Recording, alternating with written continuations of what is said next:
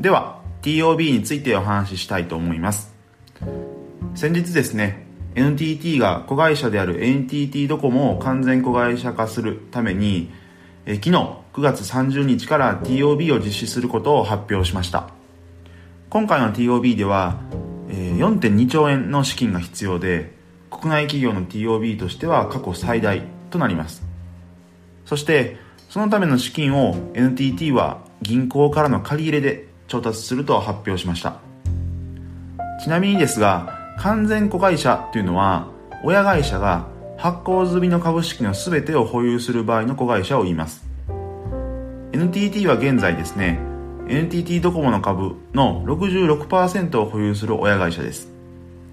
ドコモは子会社ですが親会社の NTT 以外の株主が34%程度を株式として保有している。そんな状況です。ですので完全子会社ではありません。NTT は今回の TOB で NTT 以外の株主の持ち分である34%全てを買い取って完全子会社化するということを目指しています。ではですねこの TOB っていうのはどういった意味なのでしょうか。しっかりと理解できるように少しお話ししてみたいと思います。TOB とは株式公開買い付けテイクオーバービッドその略称で買収の手法として用いられています。通常の市場売買ではなくて事前に買い取る期間や株の数あと買い付け価格の情報を不特定多数の株主に対して広く提示して市場外で買い付けることを指します。発行者以外が大量の株式を買い付ける場合は株主平等の原則その観点から TOB を実施するように金融商品取引法で定められています。TOB には有効的 TOB と敵対的 TOB この2つがあります。有効的 TOB というのは買収者と会社経営陣の間で協議して合意の上で買い付けが行われます。それに対して敵対的 TOB というのは買収される会社の経営陣ですとか従業員の同意を得ずに行われます。敵対的 TOB では買収される側は買収を阻止するために買収防衛策を講じる場合があります。通常 TOB では買い付け価格を時価よりも高いプレミアムを乗せてその価格に設定する場合が多いです。なので TOB の実施が発表されるとその買い付け価格付近まで株価が上がってチャート上も動きが活発になる傾向にあります。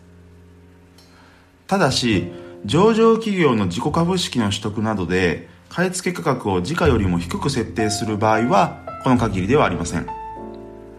なおですね信用取引は制限されて現物取引のみ可能となります。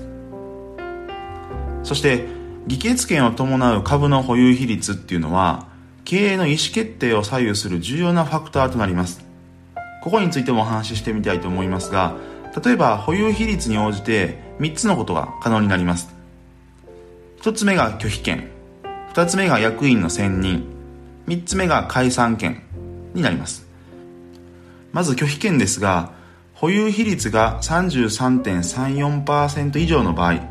会社における重要な決定事項を拒否することができます。相手企業というのは関連会社になります。続いて2つ目役員の選任ですがこちらは保有比率が50%以上の場合社長をはじめとする役員の選任をすることができます。相手企業というのは子会社になります。そして3つ目解散権は保有比率が66%以上の場合会社そのものの解散ですとか合併の意思決定をすることができます。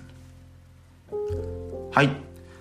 ということで今日は簡単ではありますが TOB についてお話をしてみました。それでは今日はここまでとしたいと思います。また明日の放送もご期待ください。